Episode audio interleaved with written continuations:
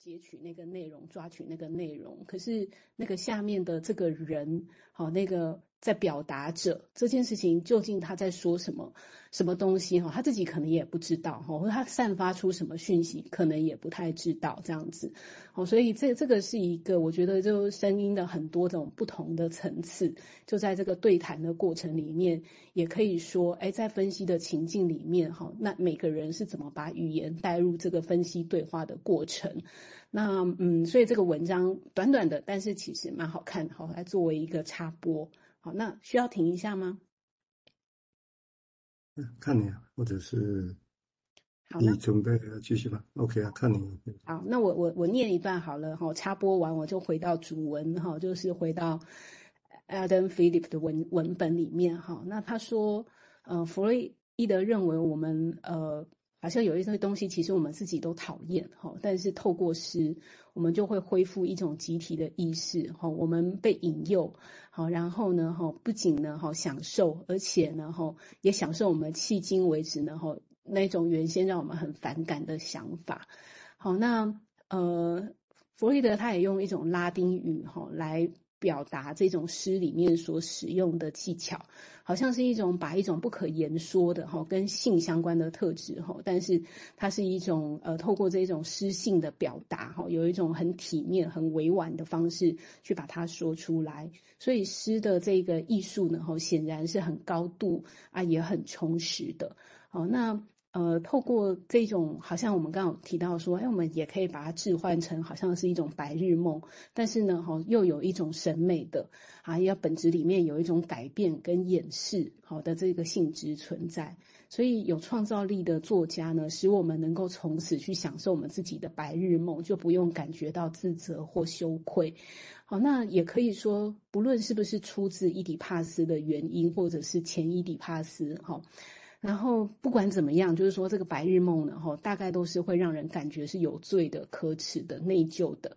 哦，但是诗的这一种高超的技巧，其实可以完成一种道德上的模棱两可的行动。哦，不只是让我们的欲望被自己接受，而且是感觉到一种积极的愉悦感。哦，这个是很很高超的一种升华啦。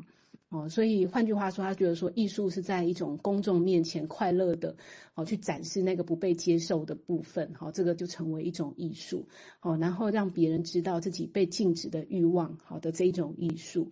所以呢，这一种有创创造力的作家呢，哈，基本上是一种非凡的双面的间谍，哦，那呃，很不容易去符合这一种切分好的，像弗洛伊德所说任何一种思维的方式，好，那显然呢，创意作家就很难用。这个超我或本本我来框哈，然后也很难，就是说它等于这一种，呃，为本我讲话的这种雄辩的大使哈，就是在某一种程度上，这种创意哈，这种创作，它战胜了一种超我的道德控制，好，但是呢，它在它的感知上呢，哈，好像对自我来说呢，哈，那它是自我嘛？哈，这边阿登菲利普是说，哎，他，但是他也没有那么现实。也没有那么想要那么安全或符合某一些规范，哦，所以又有一些些的差异，哈。那呃，要怎么来论述这件事情？哈，下面就有一些描述，例如说，哎，是不是一种 ego 的最佳版本啊，或者是最满足的一种版本啊？我在面对外在世界的匮乏、超我的堕落、本我的贪婪的时候，诗人呢，哈，是我们最感让我们感觉是这种幸福的一种最后的希望。然后这一群人就能够不受惩罚耶，好，然后就是弗洛伊德呢，哈，就用这个文章呢，哈，来反思这个创造性作家，哈，那好像就是重新来描述，哈，这种所谓呃一般人觉得不可接受的东西，哈，至少呢，哈，在这一种形式之下，使之可以变得可以忍受，甚至还有一种愉悦。好，那精神目的、精神分析的目的是不是要使病人更像这一种创造性的作家呢？好，然后呢，哈，得到一种自己生活里面的创意的来源，跟这种自己成为一种呃优秀诗人的满足感呢？哦，或者是说，弗洛伊德呢一直倾向于去理想化这一种艺术家哈，但是不可避免的，我们又对于这样的人哈，他没有。遭受一般人的疾苦，没有被框限在里面，但是有一种超脱跟愉悦感。我们也会对这样的人充满竞争、嫉妒跟怀疑。哦，但是这个是不是又只是代表一种 ego ideal？是不是一只是一种理想呢？哦，然后呃，这个这是弗洛伊德试图要描绘一种最佳的版本的可能的结果吗？好，这个是 Adam Philip 到这边，呃，他的这一种前后的一种论述。好，我先停在这里。啊，谢谢美娟的说明了。我想这个地方当然带入有一个几个情境哈，一个就是说，当然对我们来讲啊，就像他一开始提到，一个人要保持冬天的心情，当然这种东西其实会跟我们现在会谈这些事情，也就。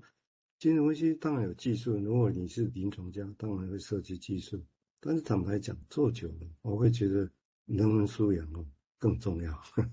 那个是构成一个我们对人对自己的态度哦，这个或者是所谓的你学功里面的一个心法，这个重点哦。那当然这是有些人会疑问，那这个能培养吗？这个读书就好吗？多读点诗小说就会好吗？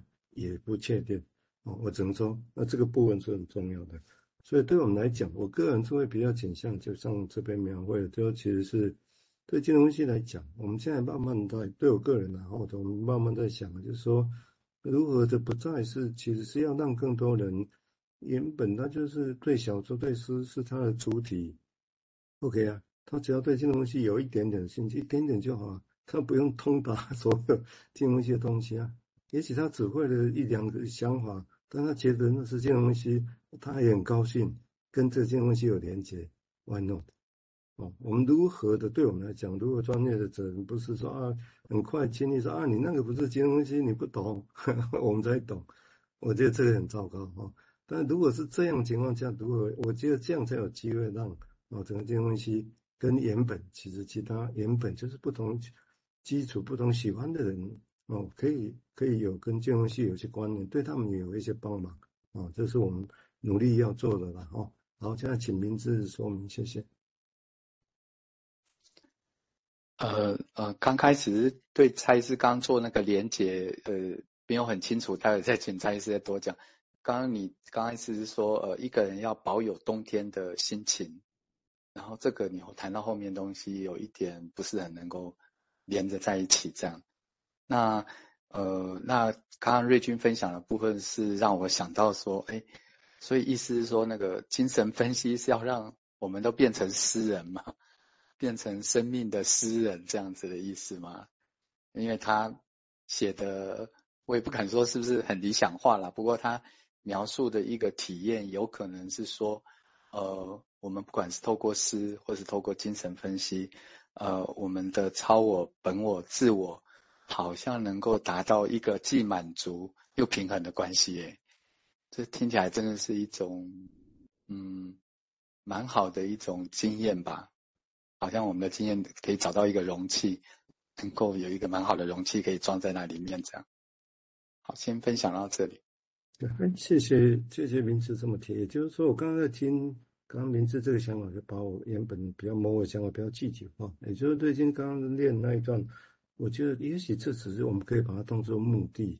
那当然，所谓的金融分析、有心理治疗，或者大家对心理学的兴趣，可能有很多的目的啊。哦，其中一个目的也许就很变得很具体化起来，就像刚刚明志提的，就是哎，可以像诗人那样。哦，当然并不是所有所有人都会觉得可以不当诗人啊，这也是事实啊。但是我觉得这当有这个具体比喻出现的时候，当我们我们在谈心理治疗、谈金融分析的。具体目标的时候，我觉得就有很多可以想象的空间了。哦，这我觉得其实这也是这篇文章主要的目的之一。啊，至于我刚刚讲一个人要得到保持冬天的心境，那只是顺刚刚瑞金提到那个诗人的说法。哦，那当然是不是每个人一定要这样来描绘？也许每个人不一样。啊，我只是借用这句话来描绘说，一个人其实不管做什么事情，去感受这个世界跟人，感受外在的所有事情，都会有一个。一个基本的自己，你心中的语词或者是诗意的东西，哦，我我这，那我觉得这个东西会左右的，这那时候你会做什么？哦，我也就会左右的技术的意思了，哦。好，我们接下来请瑞金再进一步说明。嗯，好，如果能当诗人，那真的还蛮好的哈。可是就可能还蛮难的这样子哈。那文章的最后他是有讲到说，哎，那有一个诗人呢哈，他他就为这个弗洛伊德呢哈过世的时候写了一个挽歌这样子。